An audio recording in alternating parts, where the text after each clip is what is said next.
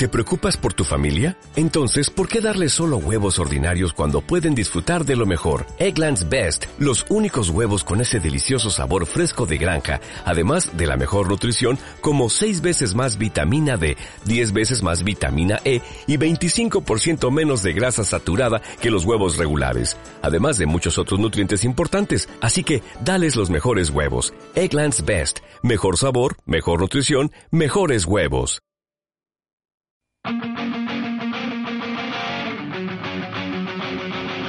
Demarraje con Gonzalo Velasco.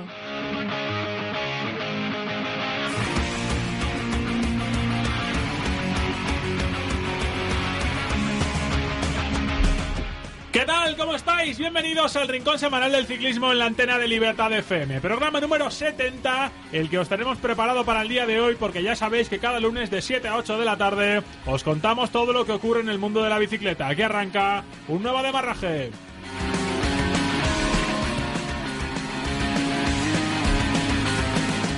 La semana pre-Giro de Italia nos deja como protagonistas a dos hombres que no estarán en la Corsa Rosa, eso sí, pero siguen afinando la puntería de cara a su gran objetivo del año, como es el Tour de Francia. Uno es Chris Froome, que demostró en el Tour de Romandía que sigue siendo uno de los máximos aspirantes, si no el que más, a hacerse con el maillot amarillo en París el próximo mes de julio. Bien es cierto que no tuvo enfrente a muchos de los que serán sus rivales en la ronda gala, pero las sensaciones del líder del Sky siguen siendo muy pero que muy positivas. El otro gran protagonista de la semana ha sido su compatriota Mark Cavendish, demostrando en Turquía que quiere volver a ser el máximo dominador de las llegadas masivas en el pelotón mundial. A falta de duros contra Kittel Greipel, el de la isla de Man ya lleva siete triunfos en lo que va de año.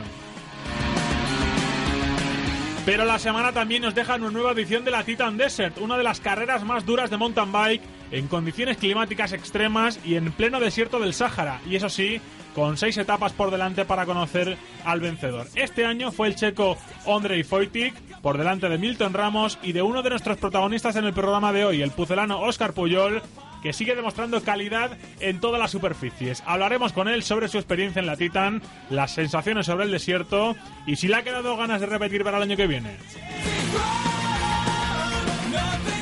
Y como siempre miraremos a la categoría Elite Sub-23 porque el pasado jueves se reanudó la Copa de España en Legazpi en lo que fue la victoria de un hombre que tuvo el sueño de ser profesional en la mano con Pino Road, pero Juan Pablo Pino se lo arrebató de un plumazo. Se trata de Adrián Alvarado, que ha vuelto al bicicleta Rodríguez de Extremadura para seguir brillando en busca de una nueva oportunidad.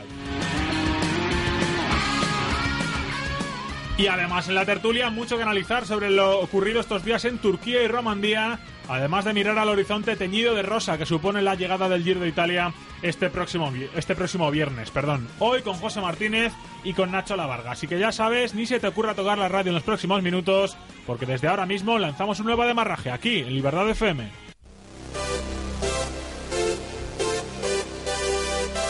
Salida neutralizada.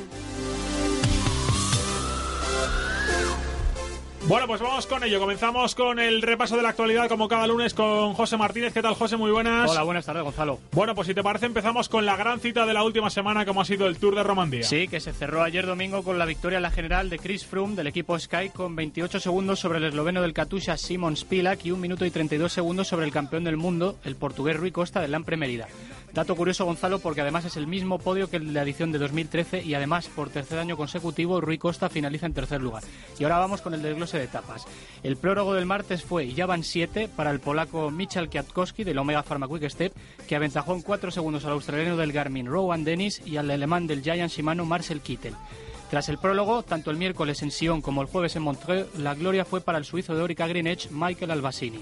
Las dos victorias además de la misma factura, resolviendo sendas llegadas ante el manchego del Movistar Jesús Herrada y el francés del Eurocar Tony Urel respectivamente. Pero la voracidad del suizo no terminó con estas dos etapas, Gonzalo, porque Albasini repitió triunfo el sábado en Friburgo, esta vez por delante de otro Eurocar, nada menos que el ilustre Thomas Beukler. Al día siguiente, es decir, el viernes, aparecieron por fin los aspirantes a la general con la subida a que clarificó las cosas en cabeza de la general en una jornada con victoria al sprint para Simon Spilak sobre Chris Froome, mientras que a un minuto llegaba Rui Costa encabezando un grupo de favoritos. Y como hemos dicho, el sábado ganó Albasini y ayer la contrarreloj final, eh, a la contrarreloj final se llegaba con tan solo un segundo entre Spilak y Froome en la general a favor del esloveno Pues bien, eh, el ciclista del Team Sky, Chris Froome, realizó una crono excepcional, ganó la etapa con un segundo de ventaja sobre Tony Martin, es decir, sobre el campeón del mundo en la especialidad, y lógicamente también se llevó la general del Tour de Normandía. También ayer domingo concluyó una nueva edición de la Vuelta a Turquía. Y también con victoria británica, en este caso del jovencísimo Adam Yates del Orica Greenwich, con tan solo 5 segundos de ventaja sobre el estonio Rein Taramay del Cofidis y 39 segundos sobre otro Cofidis, su compañero Romain Ardi. En cuanto a los triunfos parciales, tras la doble victoria de Mark Cavendish en las dos primeras jornadas, aún le quedaban otras dos por sumar a la de Omega Pharma Quick Step, por lo que el velocista del isla alemán se llevó cuatro etapas y mostró una superioridad casi total al sprint. Lo de casi total lo digo Gonzalo porque tan solo cedido en dos ocasiones ante el italiano del Cannondale Elia Viviani, que es un sprinter también de postín. Seguimos con las etapas porque el martes volvimos a ver triunfar a Rein Taramay, lo cual es noticia porque su triunfo en el Mali ponía fin a una sequía de casi tres años sin alzar los brazos en pruebas que no tienen nada que ver con el Campeonato Nacional de Ruta de Estonia, obviamente. Y por su parte, el propio Adam Yates también sumó un triunfo parcial en la meta de Selkuk por delante de los italianos Davide Formolo del Cannondale y Davide Rebellin del CCC Polsat Polkovice. Más cerquita, en Francia, también hemos tenido ciclismo este fin de semana. Así es, ayer se disputó el Grand Prix de la Somme, carrera de categoría 1.1 con un sprint masivo que se llevó el bielorruso de AG2R la Mundial, Yauheni Utarovich, por delante del belga del Top Sport Blander en Valois, Tom Van Esbroek y del francés del Eurocar, Yannick Martínez. Fuera de la carretera, la gran cita de la última semana ha sido la Titan Desert, que un año más ha transitado por el desierto de Marruecos. Y que este año ha coronado como ganador al checo Andrei Fotik del equipo Exports Cannondale, que se convirtió en el nuevo rey del desierto tras un triunfo muy disputado desde el inicio de la prueba.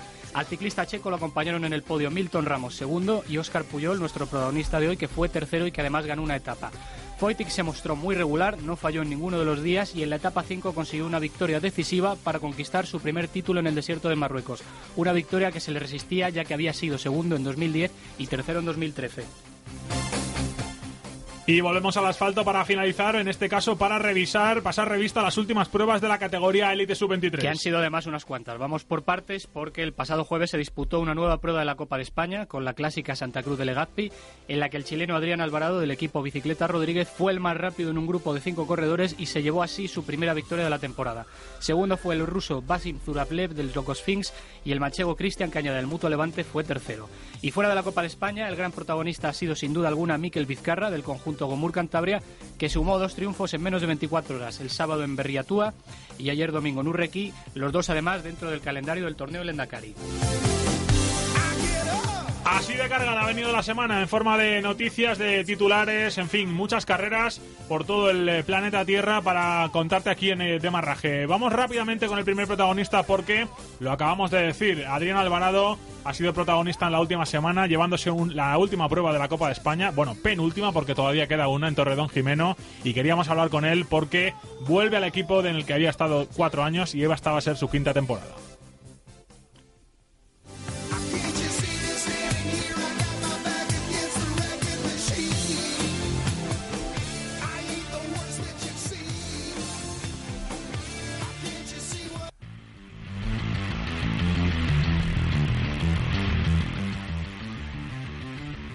Bueno, 7 y 13 de la tarde, ahora menos en Canarias. Como decíamos, eh, bueno, pues hay que hablar, como siempre hacemos aquí en Demarraje, de la categoría Elite Sub-23.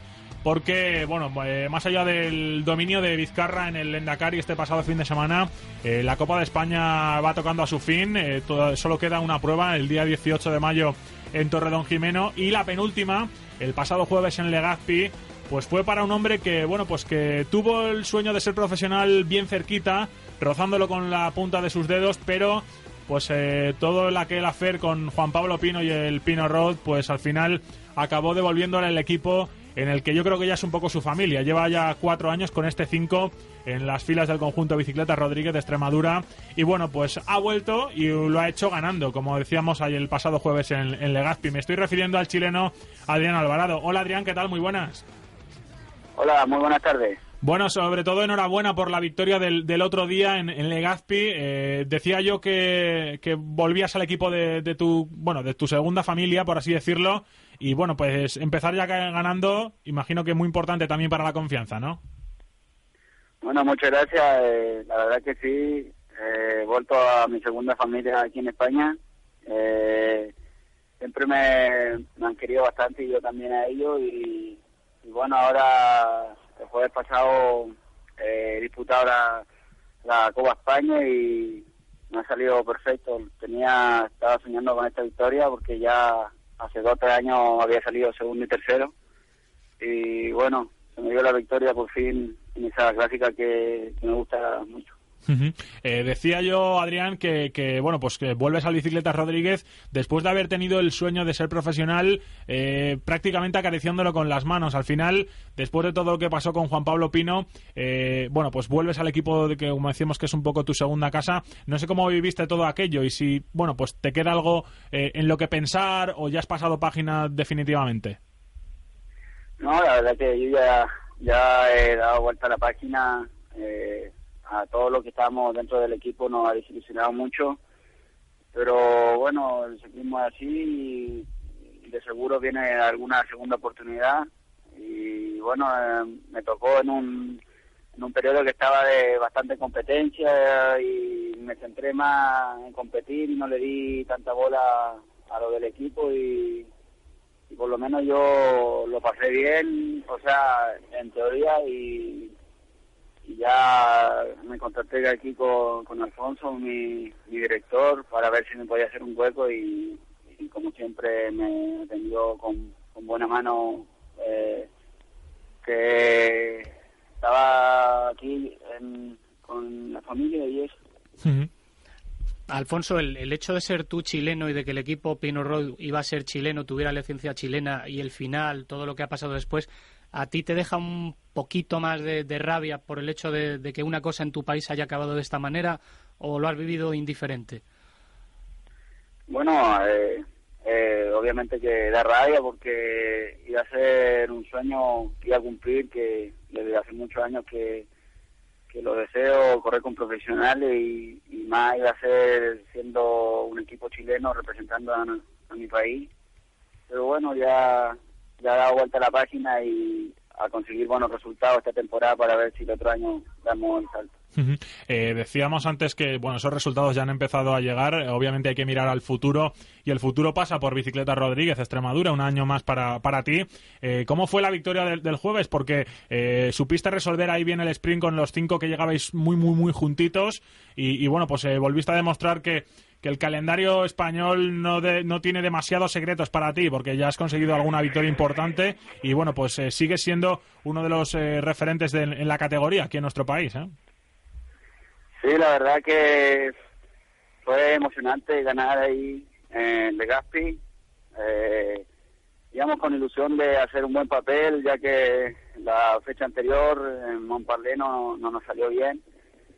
Pero ya hemos sacado esa finita y hemos lo hemos hecho de la mejor manera ganando y, y bueno, el equipo ahora eh, se prepara para Vuelta a Vidasoa, los sub-23 y nosotros seguiremos entrenando, yo con Alberto iremos a, a Ana a Toledo a competir y ya luego la última Copa España que es en Torre de Jimeno. Mm, tú mismo has dicho que fuiste segundo y tercero hace un par de años en, en Legazpi cuando saliste a correr el, fin de semana, ¿le tenían más ganas a la carrera o veías que podía ser este tu año? Eh, la verdad que mm, no sabía si podía ganar porque hace una semana estuve con amigdalitis, el domingo me vino un bajón a 20 kilómetros de meta que me quedé sin fuerza y la cabeza ya se me iba un poco para abajo, pero gracias al apoyo de mi familia de Chile eh, y lo, el cuerpo técnico aquí que siempre me apoya, me subió la moral y, he podido obtener ese resultado en Legazpi. Y eh, bueno, también a todo mi equipo que siempre me apoya y me está animando. Eh, hablas, Adrián, del equipo. Eh, la verdad es que eh, con tu llegada, obviamente, se refuerzan las opciones del conjunto de Bicicletas Rodríguez para, para la temporada. Junto contigo, obviamente, Alberto Gallego y Jesús Sánchez Cidoncha son, no, Daniel Sánchez Cidoncha, perdón, son los, los otros dos grandes exponentes del, del, equipo. ¿Cómo ves a los compañeros? ¿Qué equipo te has encontrado en tu vuelta? Porque, bueno, pues al final no deja de ser una especie de pequeña familia, ¿no? Que en este caso tú has vuelto, pero los, los compañeros son prácticamente los mismos. ¿no? Eh, bueno, sí, hay otros compañeros que son juveniles, pero que eh, de principio ya ah, hemos estado de buen rollo y mucho cariño y, como siempre esto es una familia y, todos estamos unidos, el que gana, todo el equipo está contento, si no gano yo, gana un compañero, yo estaría contentísimo también y esto es lo mejor que tiene este equipo que eh, es unido sobre todo como familia. Bueno, aún no sabiendo si vas a correr la última prueba de la, de la Copa de España en Torreón Jimeno, desde luego, si la corrieras podrías tener un, un papel decisivo para el desenlace de la Copa de España. Y esto es lo que yo te quería preguntar. Eh, está muy apretada la general, Inciarte, Ibarguren, eh, Zuralev. Eh, ¿A quién ves con, con, más opciones a día de hoy de, de, llevarse la general, por lo que has visto en carrera? Eh, pues los rusos están bastante fuertes, pero se ha defendido bastante bien el líder, eh, Incierte, y espero que se la lleve él, ya que eh, ha disputado y la ha peleado, ha guerreado bastante por, ese mayor y bueno, nosotros jugaremos nuestro papel en Toro Jimeno, ya que el año pasado me llevé yo la victoria y esperamos revalidar este año. Fuera yo, fuese un compañero, eh, da igual que se lo lleve bicicleta Rodríguez, ese sería el objetivo. Uh -huh. eh, Adrián, para, para ir finalizando, eh, eh, bueno, en ese compás de espera después del bueno el fiasco de, de Pino hasta que llegaste otra vez a Bicicleta Rodríguez, eh, si no me equivoco, también estuviste con la selección de, de Chile en los Juegos de Sur. Eh, ¿cómo, fue, ¿Cómo fue la experiencia? Bueno, eh, correr los Juegos Sudamericanos en tu país es bastante agradable y súper bonito porque está toda la familia apoyándote ahí y, son unos juegos que se hacen cada cuatro años y hemos podido ganarlo justamente en, nuestro, en nuestra tierra con un compañero y, y todos hemos estado súper contentos porque eso nos da una beca a cada uno de nosotros que nos podemos sustentar, por lo menos yo me puedo sustentar aquí en España. Bueno, pues eh, es una alegría, sobre todo que, que se pueda seguir contando contigo en, el pelotón de nuestro país. Es una lástima porque ojalá lo hubieras hecho en, profesionales, pero eh, Adrián, seguro que, que la victoria de, del otro día en Legazpi será la primera de muchas y seguro que hay, también hay mucha gente mirando eh, para intentar, bueno, pues reclutarte para la próxima temporada. Te mandamos un abrazo muy grande, Adrián, y sobre todo, toda la suerte del mundo para lo que queda de temporada. Vale, un abrazo grande. Bueno, muchas gracias a vosotros por contactarme. Un abrazo fuerte, Adrián. Bueno, pues eh, Adrián Alvarado, el reciente ganador de la Clásica Santa Cruz de Legazpi, penúltima prueba de la Copa de, de, España. Y bueno, pues como decíamos, José, uy, estuvo a punto de ser profesional y ahora busca una segunda oportunidad. Otro de tantos que han pasado por aquí en los últimos meses, por desgracia, que ha tenido que cambiar el chip de, de ver un sueño prácticamente cumplido, tocándolo con las manos encima en un equipo de su país. Nos lo ha comentado que eso es más todavía motivo de orgullo a pensar en recalificarse como amateur de nuevo y no le queda otra, como él ha dicho, apretar, seguir entrenando e intentar demostrar que merece un sitio en la élite. Uh -huh. Vamos a dejar a un lado el asfalto, vamos a coger la mountain bike porque ha terminado la Titan Desert y hay que hablar con uno de sus grandes protagonistas. Debutaba, se llevó una etapa y pisó el podio final, tercero. Oscar Puyol, vamos con él. Get on your dancing shoes. There's one thing on your mind.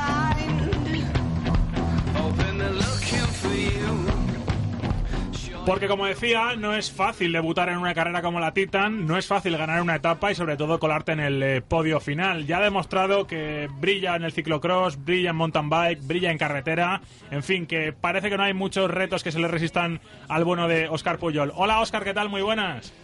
Hola, buenas. Bueno, eh, ya en casa, me imagino que todavía con, con, dolores en el cuerpo después de todo lo que has sufrido en, en el desierto, pero muy contento, ¿no? Bueno, pues me pillas en el, en el masajista, porque me han salido tendinitis en los brazos, Uf. pues supongo que de, de los bases y eso, y, y, bueno, de no estar acostumbrado, ¿no? Al final soy carretero y, y, trabajo solo la parte inferior de mi cuerpo y la de arriba la tengo un poco abandonada y, y aquí es lo que más lo que me lo que me ha costado un poquillo pero bueno.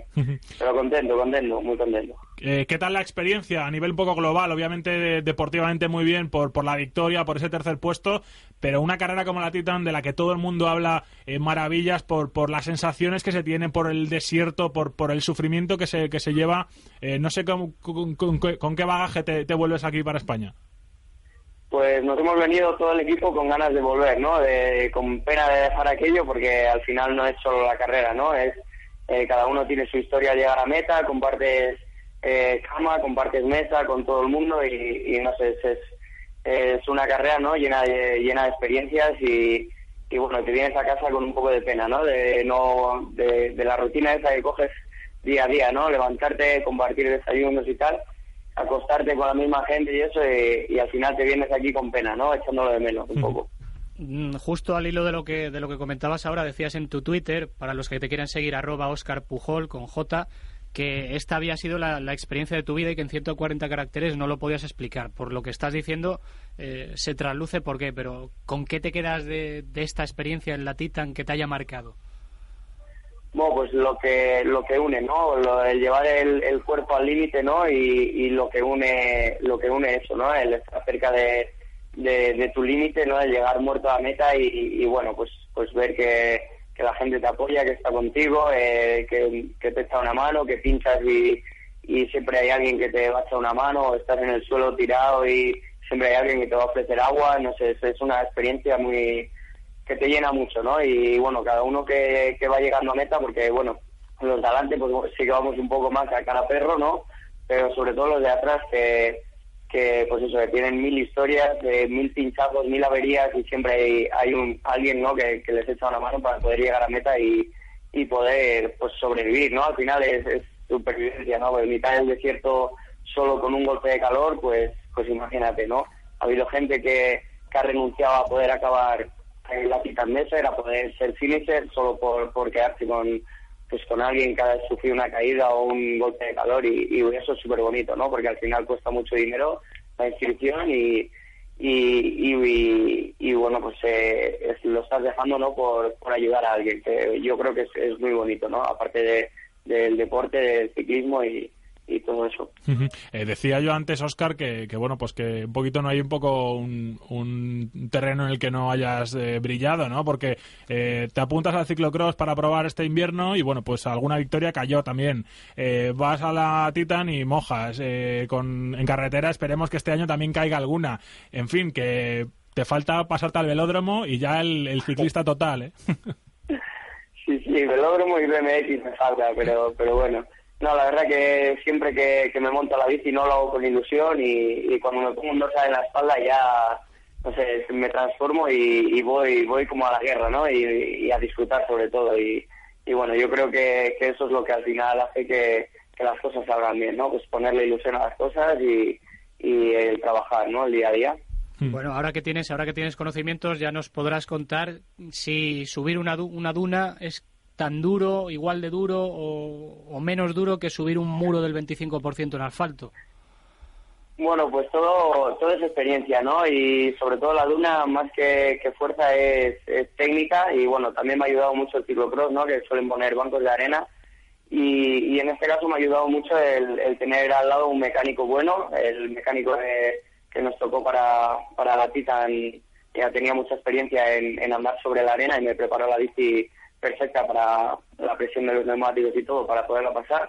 Pasé la duna, que solo puse los pies eh, al suelo dos veces, que para mí pues era la, que más miedo tenía y salí con, con el grupo de cabeza, con los tres, que quedamos tres, tres o cuatro corredores delante, o sea que, que para mí súper contento. Para mí no fue, no fue un, no sé, un peregrinaje, ¿no? Como se ve en algunas imágenes que la gente baja la bici al hombro o arrastrando la bici y para mí la verdad que me lo pasé me lo pasé súper bien, ¿no? Ah, mira, justo te iba a preguntar respecto al, equipamiento, ¿qué diferencias o, qué cosas se introducen respecto al, al material que puedas llevar para una para un entrenamiento normal o para una carrera en ruta, tanto a nivel de bici, vestuario u otras cosas? Bueno, pues aquí sobre todo la diferencia más grande es para mí, eh, para es llevar el camelback, ¿no? No estaba acostumbrado a llevar algo a la espalda no lo había llevado nunca, que no fuera en los bolsillos y bueno, fue la diferencia más, más notable. Luego, respecto a otras carreras, pues la importancia es seleccionar un neumático adecuado, ¿no? Un neumático duro que aguante las piedras, el, posible corte de piedras y, y la erosión de, la arena y, y, bueno, y lo demás es todo, todo parecido, o sea que, y dar pedales, que es la base. Oscar, ha sido el, único profesional de ruta en activo que, ha participado en la, la Titan, si no me equivoco. Es cierto que muchos luego cuando bueno van retirándose y demás, se la toman como, como un objetivo para ir prolongando la, la, carrera como, como ciclista. Eh, ¿Se ha sorprendido a alguien? ¿Alguien te ha dicho, oye, pero si tú estás metido de lleno en la carretera, en fin, no te trastoca un poco la preparación? En fin, eh, no sé cómo también se ha vivido un poco con el resto de participantes, ¿no? Que tú que estás metido todavía en el mundo de la carretera, afortunadamente, eh, bueno, pues has decidido tomarte un impasse en, tu preparación para, para, participar en la Titan. Bueno, la verdad que para mí, que me dejara participar el equipo y, recibir la, invitación de Powerade, la verdad que, que, fue todo como, como un poco sorpresa, ¿no? Eh, y la gente sí que se sorprendió un poco, ¿no? Porque al final es, es algo totalmente diferente, también te estás arriesgando a, a tener una, una caída o, o una lesión que te pueda perjudicar el resto de temporada. Y bueno, la verdad que fui sin presión y, es como mejor salen las cosas, ¿no? El haber hecho esta carrera, al final son etapas largas, casi alrededor de cinco horas todas, alguna de seis horas, o sea que, que el acabar esta, eh, esta carrera, eh, ahora descansar, pues me puede dejar un buen puntillo, ¿no? Para las carreras que, que vienen, que, que van a venir, vamos. Bueno, eh, recogiendo lo que dices, eh, ¿cuándo vuelves con Skydive Dubai? Eh, ¿Dónde os podemos ver próximamente? Pues lo más seguro que la próxima carrera que hago con ellos será Una carrera que gané hace dos años en Indonesia. Eso te iba a decir, buenos recuerdos. sí, sí, sí. Y, y bueno, pues allí correremos con ellos. Luego creo que también hay otra por Japón y, bueno, uno de los objetivos es el Campeonato de España, ¿no? Que sería la, después de esas dos vueltas, sería la, la siguiente que tengo ahí un poco marcada. Sí, justo al hilo de lo que comentas, eh, lo habíamos leído que el Campeonato de España lo tienen marcado como objetivo, sobre todo para mostrarte y para ver si se te abren de nuevo las puertas para el World Tour. Y yo te iba a preguntar, ¿lo ves factible tanto lo uno como lo otro? Eh, a ver, el hacerlo con el Campeonato de España es difícil, ¿no? Porque eh, hay dos equipos eh, muy potentes que siempre llevan muchos corredores, como es el Movistar o el Caja Rural, y para ellos es muy fácil ¿no? controlar la carrera y, manejar la carrera como ellos quieren. Pero bueno, siempre una buena actuación ahí, pues sabes que, puede tener una buena repercusión. El correr en España o en Europa, pues, pues siempre es importante. Luego el equipo, en principio, tenemos la Vuelta a Portugal también en el calendario, que si no pasa nada el, el equipo la hará y también es otro de los puntos importantes para mí, ¿no? Que tengo así marcados. Lo de volver al World Tour, pues siempre es la ilusión, es por lo que por lo que sigo pedaleando y por lo que sigo luchando. Entonces, eso nunca pierdo la esperanza. Eh, volviendo un poquito a, lo que hemos, a lo que has vivido en la, en la Titan esta última semana, eh, hablabas del equipo Powerade, donde has estado tú con, con Vidal Celis y con Julen Zubero. Eh, te quería preguntar por toda la polémica que ha habido con, con Ivonne Zugasti y Josep Betalú. La verdad es que, bueno, pues se ha escrito mucho, las reacciones de unos y de otros bueno, pues eh, fueron tanto contundentes con ese ataque. Eh, bueno, al final eh, no, sé cómo se ve eso desde la propia carrera, si te pilló cerca o luego en las jaimas al acabar la, etapa, no sé cómo lo visteis, porque la verdad es que da la sensación de, que se vivió mucha tensión en ese momento. Bueno, pues igual que en España, allí era, era trending topic de eso, ¿no? Como le llaman. y, y bueno, pues sí, nosotros lo vivimos de cerca, ¿no? Vivimos la, la situación, la, pudimos ver, la pudimos palpar y, bueno, nos aprovechamos de ello, la verdad, ¿no? Para conseguir sobre todo mi etapa y la segunda de Subero, pues nos aprovechamos de pues de esa guerra, ¿no? Interior que tenían entre ellos y, y bueno, a nosotros nos vino bien. La verdad que pillaron con dos corredores que, que hablan claro, las cosas claro y bueno, pues fue un poco para los periodistas y eso fue carnada y bueno, eh, la verdad que bueno, viene bien, ¿no? Porque al final pues es una manera también de hablar de, la carrera y, y, bueno, no me parece mal, ¿no? Yo te iba a preguntar respecto a otras diferencias que puede haber con el, con el ciclismo de ruta. Mm, por ejemplo, ¿cuánto de técnica y cuánto de táctica hay en, una carrera como la Titan Desert, si, si al final aquí influyen más todavía que en una carrera en ruta las fuerzas del propio corredor y no tanto la astucia o, la colocación. Y también mm, el reto mental que supone competir contra ti mismo cuando las diferencias en meta son, son tan enormes. No es como en la carretera que las diferencias a veces son, son milímetros y, y milésimas de segundo. ¿Eso también te ha supuesto un cambio para ti? A ver, aquí esta carrera también es mucho de navegación, ¿no? De, ser un poco listo y luego las estrategias de equipo pues son importantes, eh, pero tampoco mucho, ¿no? Porque son equipos de tres corredores y, y que no suelen estar los tres corredores delante, ¿no? Yo he tenido la suerte de tener a Julen, que siempre ha estado en el grupo adelante, o, los dos hemos tenido la suerte, ¿no? De, de tenernos el uno al otro, que, que uno ha pinchado y el otro ha parado a ayudarle y, a relevos pues hemos entrado adelante más fácil y no sé, eh, en esta carrera todo influye, ¿no? Pues en la estrategia, luego las fuerzas también son importantes, son etapas muy duras, muy exigentes.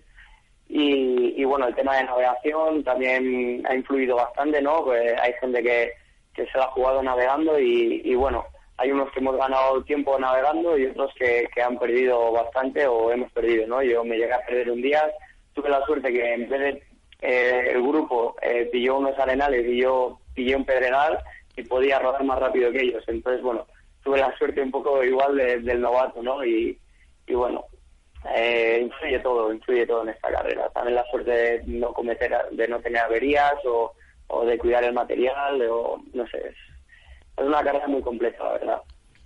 Bueno, la última, la última por mi parte, eh, off topic total, como estamos usando el vocabulario de Twitter. Eh, ¿Te han dicho algo Noel o Edgar, Edgar Nogales, eh, Noel Martín, la gente de la grupeta sobre, sobre la carrera? ¿Les has picado con el gusanillo para correr el año que viene? Bueno, hoy, hoy he salido a tomar la Coca-Cola con ellos, me ha tocado pagarla, porque, porque cuando se gana una carrera en nuestra grupeta, pues, no, pues es tradición, me pagas la Coca-Cola y bueno, algunos sí que me han preguntado, ¿no? De si la apuntan para hacerla algún año, ¿no? Y, bueno, la verdad que, que, bueno, es una, es una carrera que yo sí que la recomiendo 100%, ¿no? No solo por la carrera, sino por lo que por las experiencias ¿no? que, te, que te traes a, a casa. y también la gente desde casa, pues eh, aquí lo han vivido muy intensamente, ¿no? Porque es una carrera que, que actualizan mucho eh, con cada paso, los pasos que teníamos obligatorios y, y en meta eh, en las redes sociales y en la página web lo actualizaban muy, lo tenían siempre actualizado y, y entonces la gente lo podía seguir mucho, ¿no? Y, y me contaba Giuseppe Edgar, Edgar me contaba, ¿no? Que, que antes de salir a entrenar ya habíamos pasado por el paso 1, en la Coca-Cola por el paso 2, cuando llegaban a casa por el paso 3 y después de la ducha meta, ¿no? Y que lo estaban comentando por los grupos del WhatsApp y todo y que la verdad que, que pues, pues con mucha emoción, ¿no? Y, y e ilusión, o sea que bien. Bueno, importante también que la gente desde casa también esté pendiente de, las andanzas y desventuras de uno, encima sobre todo cuando estás ahí por el desierto que, que casi se evoca uno a Lorenz de Arabia y, a esa gente cuando tenían que ir encima en camello, que era más complicado que, en bicicleta. En fin, Oscar, que nos alegramos mucho de un nuevo éxito, en este caso en mountain bike, en la Titan, y sobre todo que el año que viene si vuelves, que bueno, pues si no tercero, segundo, primero, ya vamos a por ello, ¿no? no con el tercero no nos conformamos así. saldremos a lo de siempre, ¿no? A divertirnos y el resultado al final, bueno, es algo, para mí es algo secundario, ¿no? Y siguiendo, pues trabajando como lo estamos haciendo, pues los resultados llegan y, bueno, si hago cuarto tampoco me va a importar, o sea que bueno, esperamos que también la, temporada de ruta siga, siga yendo por los mismos cauces, que pueda también llegar alguna victoria importante, que eso también será síntoma de, de una buena temporada. Lo dicho, Oscar, un abrazo fuerte y muchas gracias, ¿vale? Otro, muchísimas gracias a vosotros. Bueno, Oscar Puyol, eh, José, eh, lo de lo de Oscar la verdad es que es increíble porque bueno lleva haciendo buenos papeles en como decíamos en un montón de superficies y en este caso la Titan que siempre es una carrera tan especial, ¿no? Por todo lo que por todo lo que implica. Una carrera aparte que los que los que entienden de la prueba y han vivido ediciones anteriores la califican como la más dura de, de cuantas se han organizado Déjame que te dé dos apuntes. Eh, estaba en el fisioterapeuta y aparte de lo que nos ha comentado hay una razón extra y es que ha corrido la Titan Desert con un cuadro de repuesto que no, es que no era el suyo porque se le partió al llegar a Marruecos, con un plato que no era el suyo, que es un plato balado y con bielas que no eran las suyas, con lo cual prácticamente ha corrido en un hábitat distinto al que, al que tiene máxima. Exactamente, en una oficina distinta a la suya, a su bicicleta eso, el primer apunte y el segundo apunte, con la música que estás poniendo en el programa, ¿no deberías crear una lista de Spotify para darle vidilla a esto? Todo, todo se andará, todo se andará. Admitimos también sugerencias vía redes sociales. Bueno, pues si hay alguna música que queréis que suene, eh, somos todo orejas, ¿eh? como, como diría el otro. Hasta música clásica. en fin, 7.39 de la tarde. Vamos con la tertulia porque, bueno, hay mucho que comentar. El giro empieza el viernes. Tramo de habituallamiento.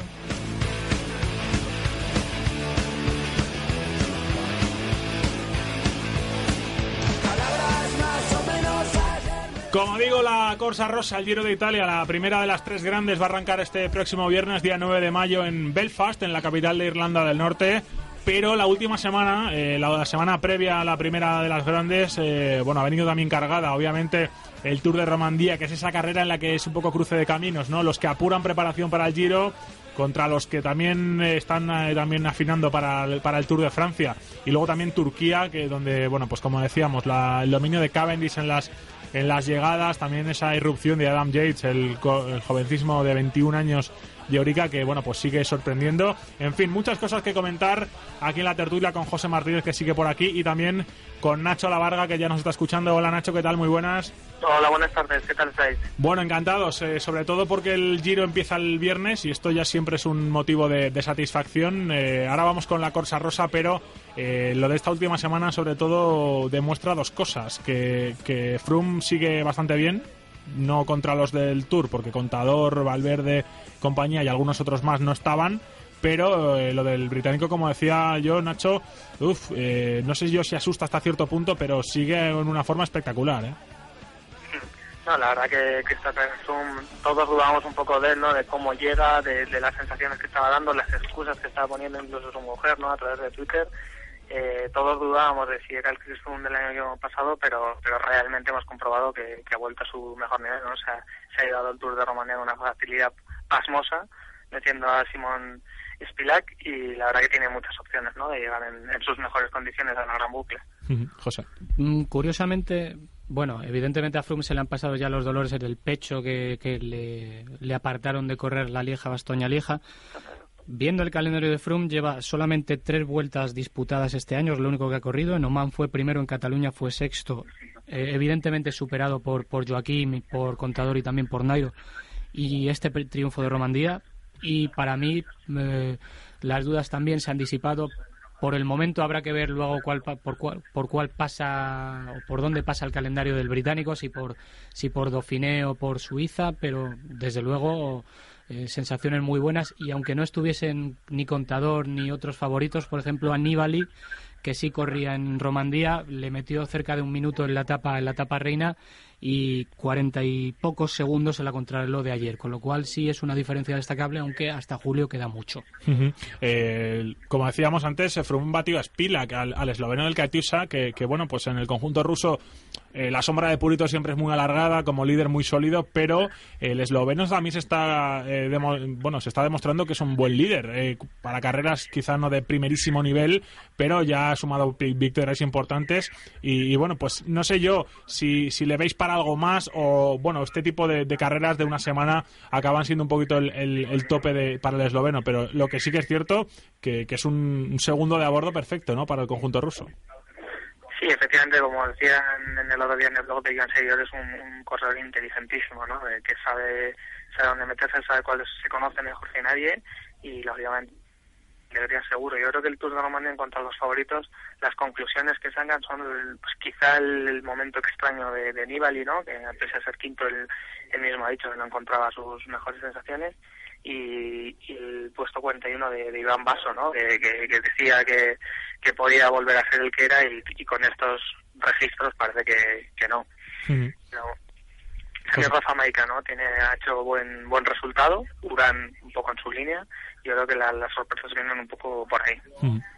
Mm, buscando datos de, de Simon Spila, que evidentemente tuvo un año 2010 con, con 24 añitos en el Lampre Farnese muy, muy bueno, eh, en el que se llevó el Tour de Romandía, que es de las carreras del World Tour y de todas las carreras del calendario la que mejor se le da sin discusión, porque ha sido octavo en 2012, segundo el año pasado, segundo este año también. Mm, es un corredor de una, de una regularidad en las carreras en las que compite muy, muy notable. Cuarto en País Vasco el año pasado y este año ha sido eh, cuarto también. Sexto en París-Niza el año pasado, este año octavo. Mm, yo creo que por la edad que tiene y por, por la maduración que siempre se habla de los corredores, es un, es un ciclista al que Katusha debería empezar a exigir un poquito más. Aunque quizá la única gran vuelta que ha corrido el Tour se deshizo como un azucarillo, pero para mí es un ciclista que, que si no lo encuentra el hueco en Catusa para correr grandes vueltas, quizá debería buscarse las habichuelas por su cuenta porque tiene madera de, de buen corredor. Eh, el otro gran protagonista, sin duda alguna, ha sido Mijael Albasini, el, suizo, que ha sido un poco profeta en su tierra, de Orica Greens, que se, se, llevó tres victorias y sobre todo, para mí muy, muy importante, no sé si estáis de acuerdo, pero la capacidad de Albasini para ganar en las grandes citas. Eh, hay muchos corredores que, bueno, igual suman buena parte de victorias, quizá en carreras algo más eh, secundarias, pero Albasini, si repasa su palmarés, pues buena parte de sus últimas victorias han sido en el World Tour, que eso también es sinónimo de que, bueno, de, de primero de olfato en el, en, el, en el corredor y segundo de que es un seguro de vida para un equipo a la hora de, bueno, pues eh, famosos puntos y demás, eh, acaba siendo un, un puntal, ¿eh?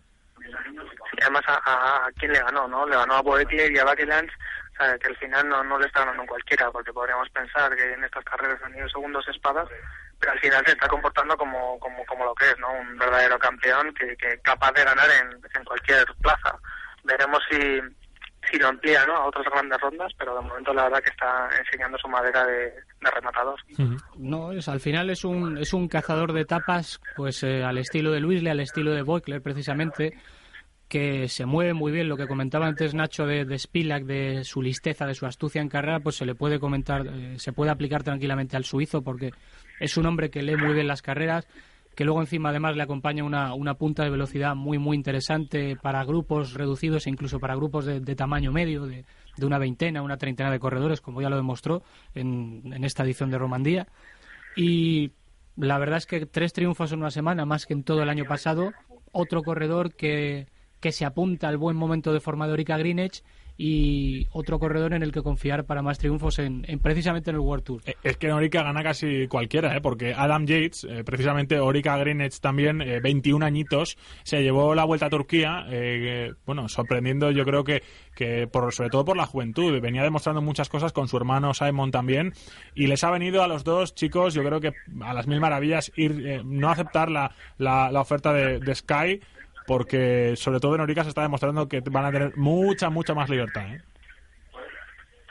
El nombre de Adanguer lleva mucho tiempo sonando, ¿no? Se le, se le venía exigiendo y la verdad que nunca se sabe bien en qué plaza va, a resultar, ¿no? Pero al final la Vuelta a Turquía ha servido para, para que estos nombres eh, salten a la luz, ¿no? La verdad que ha, venido muy bien para gente como, como el de Orica que, que sigue siendo un equipo que cada año crece más, ¿no? Vemos que, que el número de victorias que suman a final de temporada es importantísimo y la verdad que se, se ve se postula como un equipo muy interesante para, para otros corredores incluso a mayor nivel ¿no? que, que vayan a recalar ahí sabiendo que, que van a tener posibilidades de victoria y que aparte tiene la ventaja de, de estar en un equipo cuyo nicho de, de competición o su mayor potencialidad no está precisamente en vueltas por etapas sino en, en carreras de un día y en y en rondas que no tienen demasiadas complicaciones montañosas por el perfil de los corredores.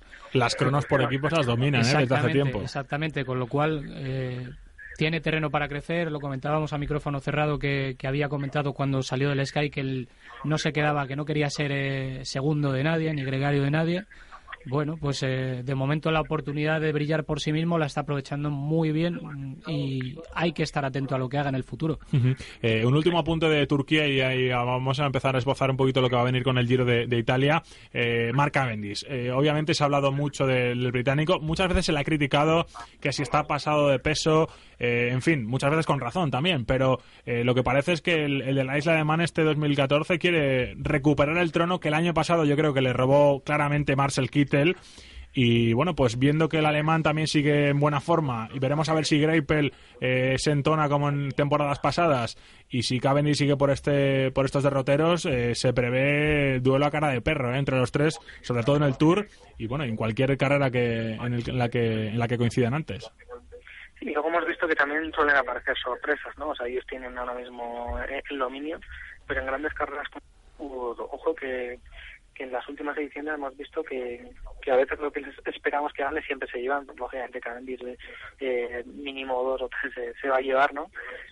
pero no es tan sencillo, ¿no? En, Turquía se ha, hecho el triplete, además lo, hizo pronto, llevar tantas carreras para el, el 30 de abril, que fue cuando consiguió la, la tercera, pues es una, una ganancia para él pero bueno, la verdad que Omega también una cualidad que tenía muy buena ha sido conjugar muy bien a sus tres primeras eh, bajas para el sprint. Los, los tres van a tener la oportunidad de, de, ganar este año y es lo que lo que estamos viendo hasta, hasta, hasta el italiano, vamos, que no, no sale hablando. Sí, la verdad es que este año la lucha por, por el maillot verde va a ser, bueno, es de quizá la lucha que menos eh, impacto, que menos atención generan los aficionados, porque al final un sprint eh, lisa y llanamente para muchos se reduce al trabajo en los últimos tres kilómetros. Llanamente cuando, nunca mejor dicho, ¿eh? Exactamente. Cuando, cuando, durante muchos kilómetros, y no lo he hecho aposta, cuando durante muchos kilómetros decía se, se, se juega un sprint eh, pues a 50, 60, 70 de meta y este año hay gente de muchísimo postín, equipos muy fuertes. Habrá también buscavidas que, que se las apañen como puedan para intentar eh, para intentarse mm, ser protagonistas. Mm, también hay que ver qué va a hacer Sagan, eh, por ejemplo, eh, que quizá ha decepcionado un poquito a, tenor de, lo que opina mucha gente en, después de las clásicas de primavera. Y de Cavendish, pues eh, al final es lo de siempre. Un ciclista se conoce mejor que, que nadie más. Mm, quizás haya pasado con, con, el sobrepeso en invierno, pero bueno, eso al final lo que, lo que lo que cuenta aquí, como en cualquier otro deporte, son los resultados. Si una persona rinde, eh, puede hacer lo que quiera. Si empiezan los problemas, pues ya sabemos. Ay, amigo, ahí se cuestiona exactamente. todo. Cuando las cosas van bien, al enano le, a la persona le, le, crecen los enanos alrededor. Mm. Va a ser así siempre. Bueno, eso va a ser en eh, julio, pero mucho más cerquita, obviamente, en nada, en unos días, el próximo viernes, va a arrancar el Giro de, de Italia en Belfast, en Irlanda del Norte bueno, con algunos cambios en el calendario, también en, en la configuración de, de, del recorrido, pero sobre todo, chicos, va a ser una, un, giro, vamos, eh, seguro, seguro, con la misma emoción de siempre, con los mismos eh, bonitos paisajes, con los mismos eh, duelos para la general, con gente como Purito, como Nairo, como Evans, como Urán, como el propio Samu Sánchez, Iván Baso, Pocho Vivo, en fin, mucha, mucha gente que, que, bueno, pues que esto no es el Tour para el aficionado neófito al ciclismo, pero esto es el Giro de Italia y el que no lo conozca demasiado la carrera, poco sabrá, que se pringue para verla porque es que es espectacular. Efectivamente, ¿no? Este año tiene un comienzo extraño en el que el viento puede puede, hacer, puede causar medio a los a los corredores, ¿no? Pero el, el cartel es impresionante con Quintana, Purito de Urán, Vaso, como, como habéis comentado, un repertorio de, de escaladores que, que, van a dar mucho espectáculo, ¿no? El, el, Tour es el Tour, es una carrera única, pero el Giro quizá tenga esa magia especial, ¿no? Y unos desniveles que no que la ronda francesa no cuenta con ella. La verdad que la, la, la carrera este año está abierta, todo el mundo sitúa como principales favoritos a, a Neiro y a, y a Purito, pero Urán ya demostró que, que, se puede subir al podio, eh, va bien, puede, yo creo que va a ser el, el capado de la ronda, ¿no? Uh -huh. José, ¿cómo lo ves? Yo es que con el con el Giro no puedo ser muy muy objetivo porque para mí es de las tres grandes la carrera que, que ocupa el lugar preferente en tu corazoncito exactamente ¿no? en mi corazoncito de aficionado al ciclismo. No eres el único, eh, también te digo. Mm, por muchas cosas, por el entorno, por los paisajes, por por cómo se venden también, que hay que elogiar el trabajo de RCS Sport. Eh, evidentemente por el cartel, aunque no sea el cartel del Tour, por los tifosi que son incansables, que, llenan cunetas. Y en cuanto al recorrido, pues eh, ahora mismo se me venía a la cabeza mmm, inicios de inicios de Giro fuera de Italia. Como dice Nacho, siempre muy peligrosos las primeras etapas de muchísima tensión. Todos los equipos quieren ganar, sobre todo los sprinters. El viento, como apuntaba Nacho también, muy peligroso. Las caídas, hay que tener muchísimo cuidado. Y luego, cuando desembarquen en Italia, pues eh, vamos a ver lo de siempre. Eh, montañas y montañas y montañas y montañas y más montañas de, de competición, de escaladores. Mmm, también una crono muy dura que, que, puede, que puede clarificar la clasificación general la primera semana, con lo cual tenemos una, una carrera muy abierta en la que vuelve Ges Jedal. Ojo, el que le arrebató el, el a, a, Purito con 16 segundos. Yo tenía aquí apuntado, resucitará entre, entre signos de interrogación, habrá que verlo también. Y, y, al final, pues lo que decimos, la terna de favoritos que se resume a, a, Purito, Nairo, Evans, habrá que ver cómo, cómo le aguanta la edad, cómo le arropa también su, su equipo. A Vaso le ve un poquito más bajo que al resto, pero bueno, al final no deja de ser una carrera de tres semanas con muchos altibajos y cualquier día malo te puede sacar de la pelea por la general. Mira, al hilo de, de Vaso, eh, Nacho Lavarga ha hablado con Giovanni Lombardi, que es su representante, él es ciclista italiano, y ha dicho en marca.com que si está al nivel de la vuelta del, del año pasado puede volver al podio. Nacho, eh, ¿estás de acuerdo o lo ves algo precipitado, lo que dice Lombardi? Yo lo veo bastante precipitado, ¿no? La verdad, o sea, él lo conoce mejor que, que yo y eh, lógicamente está hablando con, con él estos días, pero sus números hasta ahora, ¿no? En Romandía, en los Etruscos, en, las carreras que ha disputado hasta la fecha no, no han dado bien y eso al final yo creo que es fiel reflejo. Sí que es cierto que la del Guido es una carrera de tres semanas, que Iván Bas es un corredor diésel, que va de, menos a más y que, y que puede reaccionar, ¿no? Pero, pero sus ha quedado el 36 en Etruscos, el tercero en, tercero en el Lugano, 24 en terreno, son unos números muy muy pobres, ¿no? Mm. No da la sensación de, de que Vaso vaya a ser el de la Vuelta a España de 2013. Eh. Sí que es cierto que allí estuvo al nivel de, del Giro de, de 2010, que ganó nuestro David Arroyo, pero pero yo le veo como máximo un, top ten, no le veo ni, cerca del podio. Eh, ¿Coincidís en el favoritismo principal, sobre todo para Quintana y para Purito? El colombiano en muchas quinielas aparece por delante. Es cierto que su primer Giro de Italia, no conoce demasiado la, la carrera, pero cuidado, porque el colombiano ya demostró el año pasado que es capaz de cualquier cosa y el equipazo que le ha puesto Movistar a, su servicio se ha confirmado hoy eh, es espectacular también. Eh, ¿Los veis a los dos por encima del resto o, ponéis a alguien más al, nivel? Eh, no sé cómo lo veis en ese sentido, José. Mm, yo por encima del resto quizá también incluiría, aunque a un nivel menor, por, por, trayectoria, tanto a Rigoberto Urán como a Domenico Pozzovivo, al que yo tengo muchas ganas de ver en, el Giro, en el rol de, de líder del AG2R porque es una carrera que se le ha dado muy bien también. Pero sí, estos cuatro yo creo que son los aspirantes a copar el podio, a copar el podio final. Nacho, ¿cómo lo ves? Bueno, puede haber alguna, alguna sorpresa, ¿no? Pero sí que es cierto que Purito, sobre todo, una, una sensación de, de poderío en todas las entrevistas que ha comentado, ¿no? Que ha dicho que quiere ganar una grande y que, se va a este giro, ¿no? La verdad que esa determinación con lo que con la que responda, con lo que lo dice, eh, suena muy muy creíble y luego los, colombianos, ¿no? Neiro y Urán es un, giro pues, por su recorrido que le, que le va muy bien y seguro que, quieren hacerlo bien. Y luego en esta carrera también de Fortaleza, el que creo que pasa cosas, y más teniendo un escudo como Samuel Evan, ¿no? que, parece que cada año cumple, pero no, no ha bajado su nivel, este año se ha llegado victorias eh, dentro se repasó una general y la verdad que, hay que tenerlo en cuenta por lo menos para ese tercer puesto del podio. Evans, es, Evans, es con el que casi nadie cuenta, pero el, que siempre acaba apareciendo. Ah, al final lo que hace la veteranía es que te conoces mejor que, nadie y sabes cómo explotar tus virtudes y, minimizar tus debilidades.